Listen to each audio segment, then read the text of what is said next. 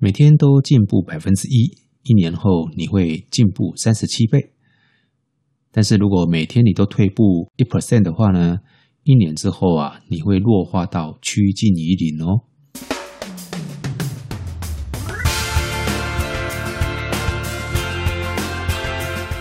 各位听众，大家好，我是永言校长，欢迎收听《延选好学》第四季第一集的播出。今天也是我们好阅读单元的第一集。我们研修好学呢，在五月啊转型之后，播出时间呢是每月的初一跟十五。初一呢是播出好学习单元，十五号呢是播出好阅读单元。那今天呢，我们就是好阅读单元的第一集。今天我要导读的这本书呢，是由天下杂志出版。斯坦福大学行为设计实验室的创办人福格博士，他的著作书名叫做《设计你的小习惯》。这本书呢，呃，非常有趣啊。等一下我会逐一的来跟各位导读他这本书里面的精华。在导读之前呢，我先跟各位预告一下，那下个月呢是由暨南大学的陈启东教授啊，他也是我们前政大附中跟暨大附中的校长。七月十五号是由新社高中的欧静瑜校长来担任导读。那八月十五号呢是清水高中的黄伟立校长。九月十五号是台中一中的林龙燕校长。十月十五号呢是台中女中洪佑玲校长。十一月十五号呢是由新波高中的陈立树秘书。十二月五十五号啊是由亲子天下杂志的总编陈雅慧总编辑来担任导读。明年度的一月十五号啊，我们也已经邀请到了，是由我们台中市的教育局杨正生局长来为各位导读。今天我们要导读的这本书呢，书名叫做《设计你的小习惯》。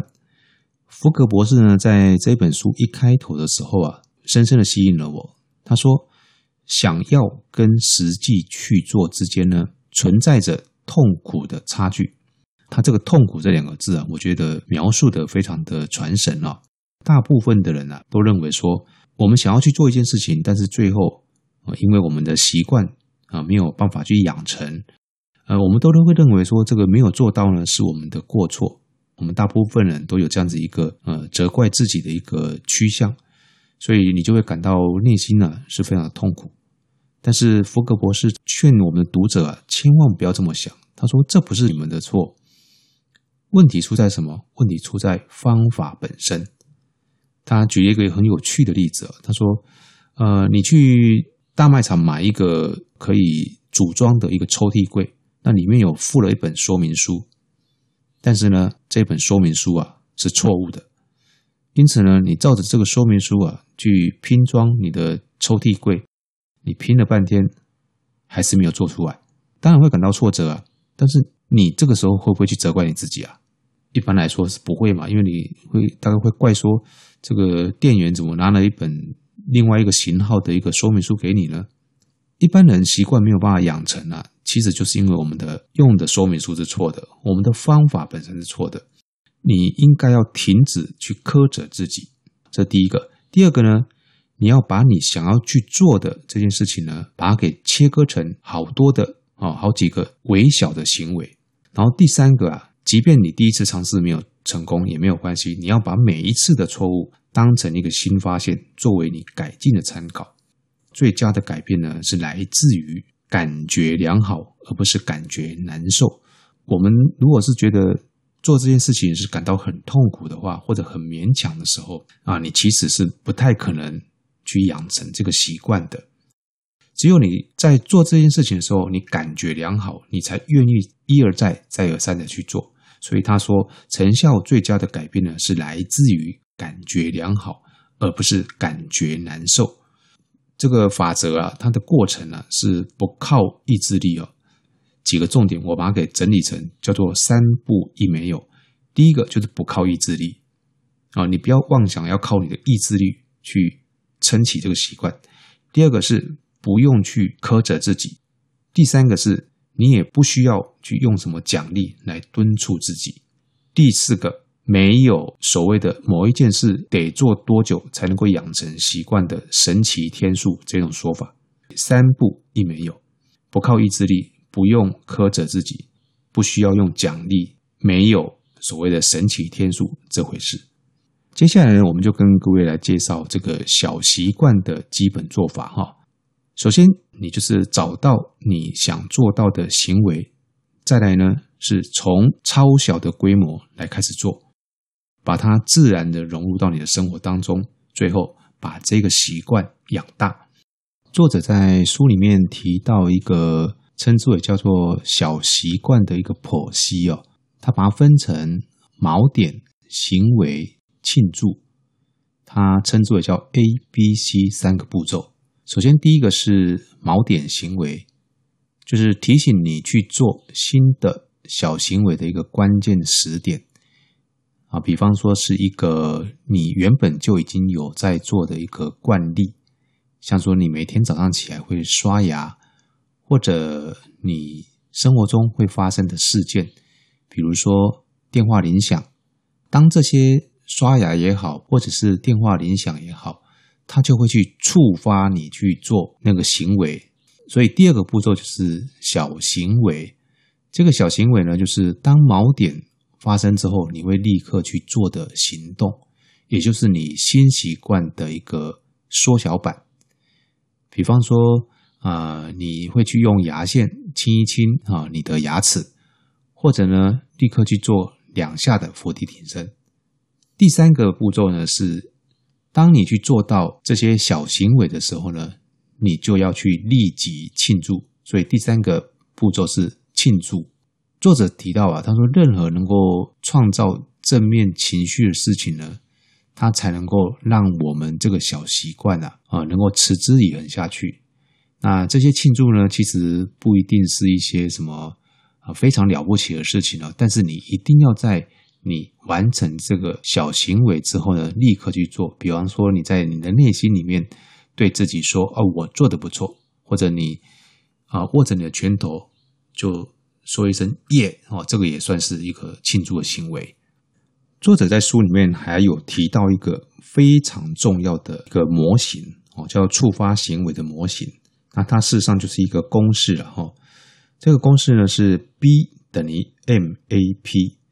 B 呢是 behavior，就是行为；M 呢是 motivation，就是动机；A 呢是 ability，就是能力；P 呢是 prompt，就是提示。M、A、P 这三个东西啊，你要同时出现，你的行为才会发生。在书里面用了一张图啊，表示这张图呢，横轴呢是能力，纵轴啊是动机。横轴的部分呢，从难做到容易做。动机呢，从低到高画了一条行动线。当你的提示的点在这个行动线的上方的时候，你的行为就会发生。什么样的情况会提示是在这个行动线的上方呢？就是你的能力啊达到可以做的标准以上，或者你的动机高到可以去做的标准以上。当你出现那个锚点行为的时候呢，他就会，比如说电话铃响，他就会提示你要去做什么事情。看完了整本书之后啊，我认为福格博士他认为最重要的也不是能力，也不是动机，而是什么？而是提示。他说了一个很重要的、很重要的一段话。他说：“如果没有提示的话，就不会有行为。所以反过来说，当你要去戒除掉一个坏习惯的时候，最简单的方式就是什么？就是把那个提示。”把它拿掉，也就是会去触发你去做这一件你不想要的行为的这个提示呢，你去把它拿掉，你就不会有这个行为了。当你一个想要养成的好习惯迟迟没有办法去养成的时候呢，你可能就要去思考啊，如何去排除这个行为的障碍啊。通常来讲，第一个就是去检核你是不是有好的提示，第二个呢才是去检核你的能力啊是不是已经达标了。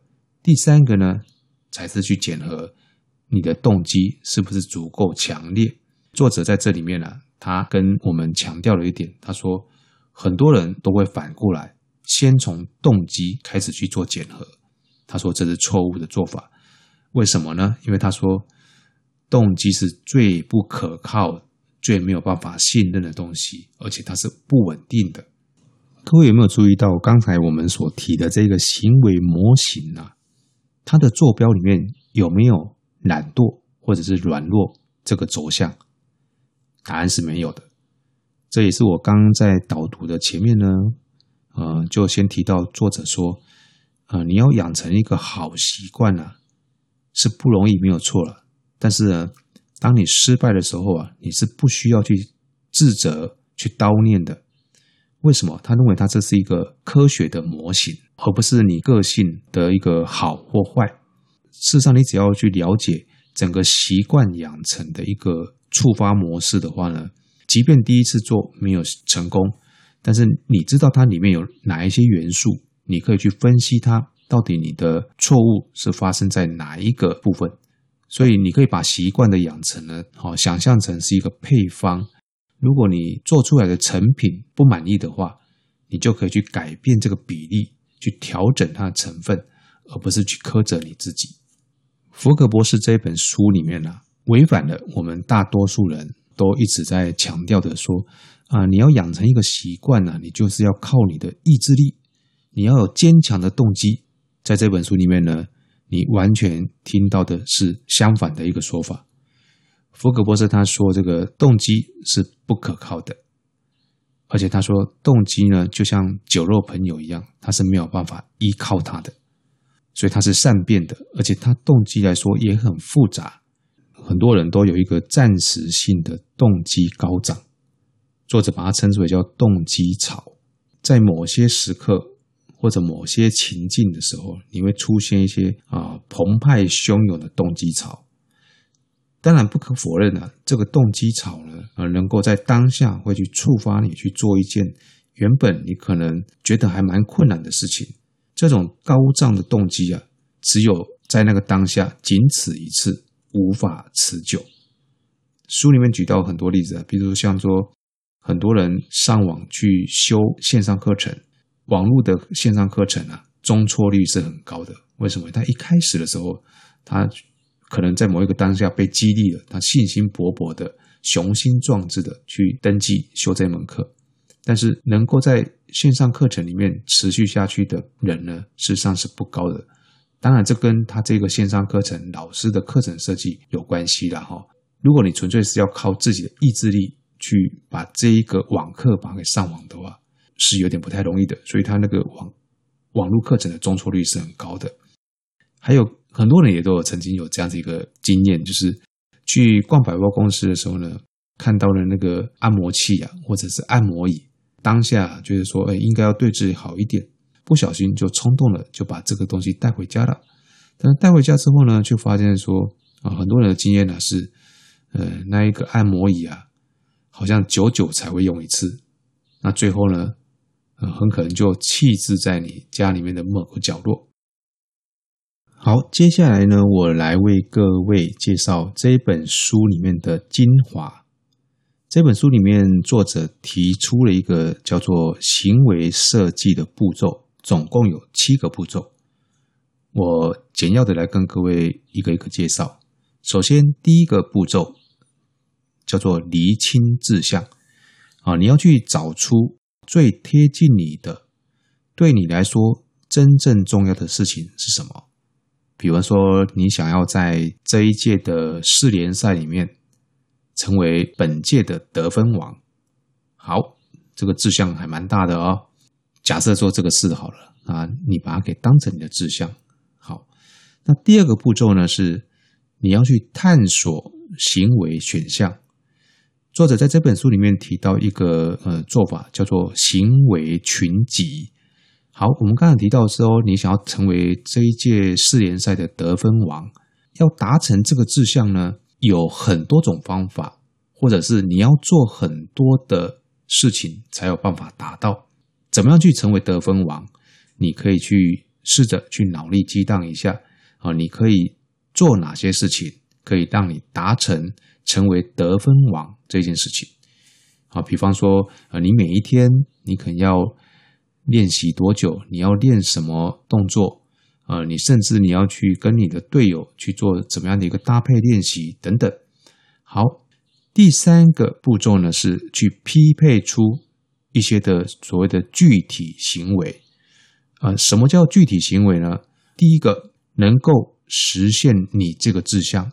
刚刚我们是不是有提到，想要成为某一个志向，有很多的行为群集嘛？哈，这里面呢，你要去啊去检视一下，这么一堆的行为里面，好，你要去把它找出来，哪一些行为是能够真正实现你的志向的？也就是说，它的达成的影响力是比较高的。第二个呢，是你想要去做这件事情，你所列出来这些行为。其实不见得是你每一件都想要去做，你就是先挑出你最看起来诶觉得最顺眼、最想做的事情是哪一些。第三个呢，是这些行为啊是你想的嘛，但是不代表你一定能够去做嘛，所以你要去挑出你能够做到的。好，这三个标准是我再讲一次：第一个能够实现你的志向的；第二个呢是你想要做的；第三个是你能够做到的。我们称之为叫影响。动机能力。好，这三个标准呢，就是书里面所提到的叫做黄金行为的三大标准。你用这样的三个标准呢，从这一堆的行为群集里面呢，去找出你可以做的具体行为。好，再来第四个步骤啊，是从小习惯开始做起。还记得我们刚才前面提到的一个触发行为的一个。公式嘛，叫做 V 等于 MAP。先来谈说，从这个 A 就是 ability 能力的部分来做一个思考。首先，第一个呢，我们要来思考说，是什么样的原因让这一项行为变得很难做？为什么这些行为你会很难持续做下去？那怎么去分析呢？作者在这本书里面又提出了一个叫能力链啊，链就是链条的链，好。那这个能力链呢，有哪几个因素啊？啊，包含了时间、金钱、体力、脑力，还有惯例。你透过这个能力链呢，来分析哪一个环节是你最弱的环节。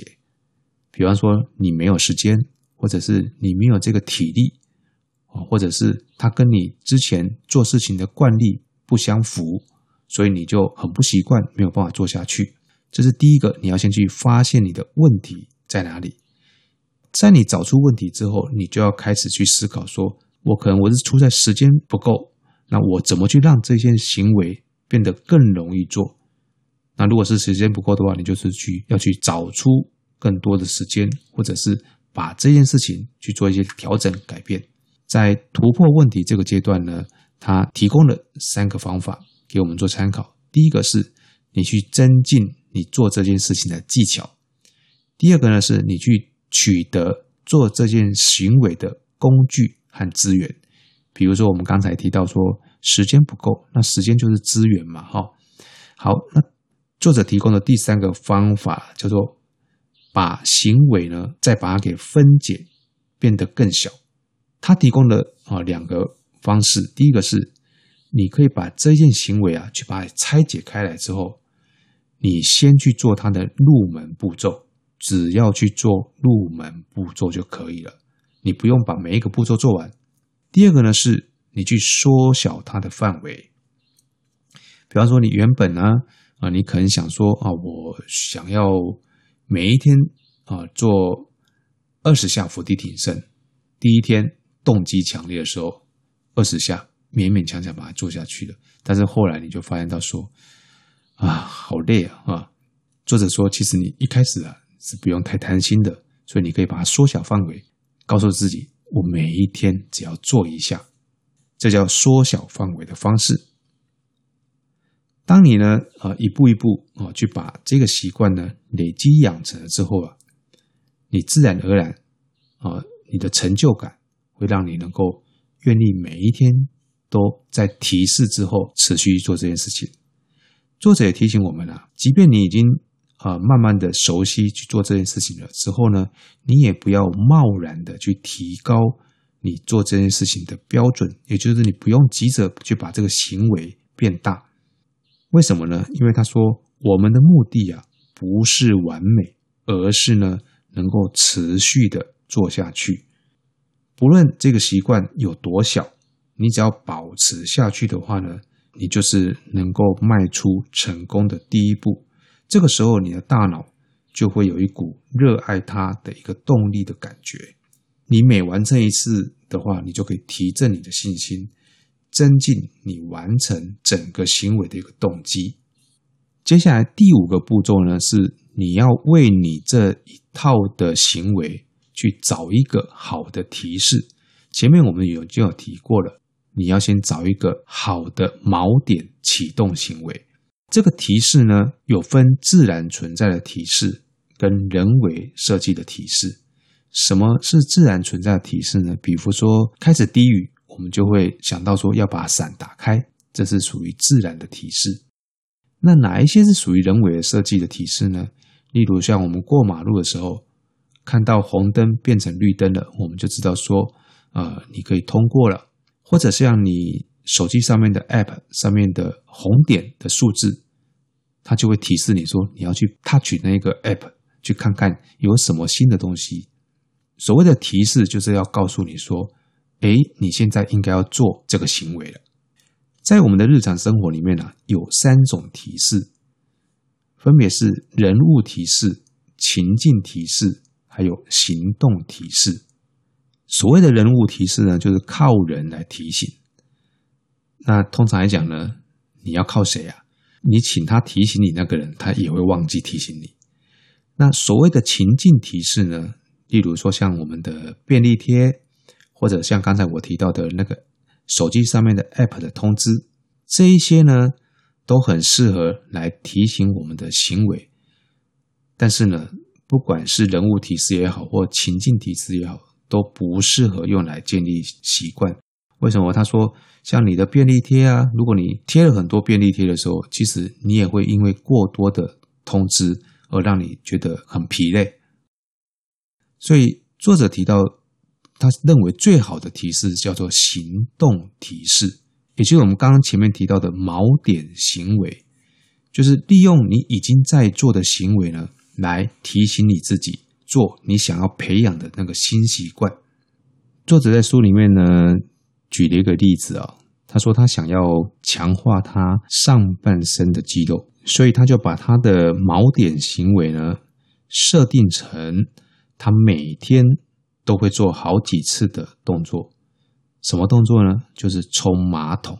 他去上了一个厕所之后，他一定会冲马桶嘛。冲完马桶之后呢，他自己呢要做两次的伏地挺身。他一天下来呢，他很可能就不知不觉就做了好几下的伏地挺身。这个是作者他用的例子，我就模仿他的做法，我也做了这样一个设计。好因为我觉得我太少运动了，我的腿部的力量不足，所以呢，我就也在上完厕所之后冲了马桶，我就做了分腿蹲，就是弓箭步的分腿蹲。我做了两三个礼拜下来啊，真的，我的双腿的力量呢有很明显的改变，而且呢，这个习惯非常的小，因为我只要求我自己每一次。呃，冲完马桶之后，从厕所出来之后，左右两边各做五下的弓箭步的分腿蹲。那这个大概只要花我大概呃三十秒的时间，我就可以做完了。啊，做完之后，我就可以再继续做其他的事情。但是我一天下来呢，我就可以做好几次的分腿蹲。两三个礼拜下来，我的双腿整个的力道强度都有很显著的提升。接下来第六个步骤啊。叫做庆祝成功。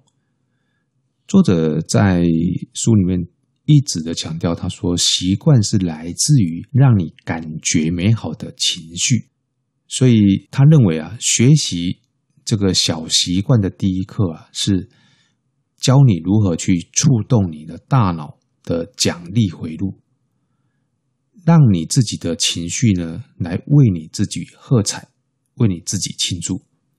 养成我们习惯的一个方法，哈，最好的方式不是去靠意志力，而是透过这样子一个回路的启动，透过这样子一个强大的正面情绪来激励自己。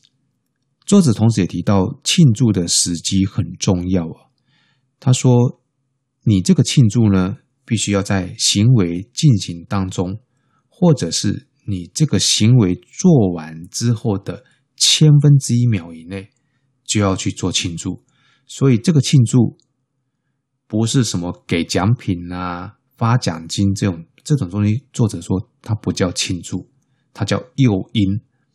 他所谓的庆祝呢，是一个非常简单的事情，就是说出来跟做出来啊，不管别人有没有听到啊，或者是别人对你说也是可以的。但是我觉得最可靠的方式是自己对自己说。比如说我刚刚举那个例子，冲完马桶之后，左右各做五个分腿蹲。我做完之后就告诉自己说啊，我好棒，我做完了这个行为。作者说啊。超过了这个庆祝的时间呢、你所提供的东西呢，比如说我们讲说什么销售奖金啊、奖学金啊，啊这些东西当然它有它的激励效果，但是呢，它没有办法去扭转你大脑的思维，让你的习惯啊去养成。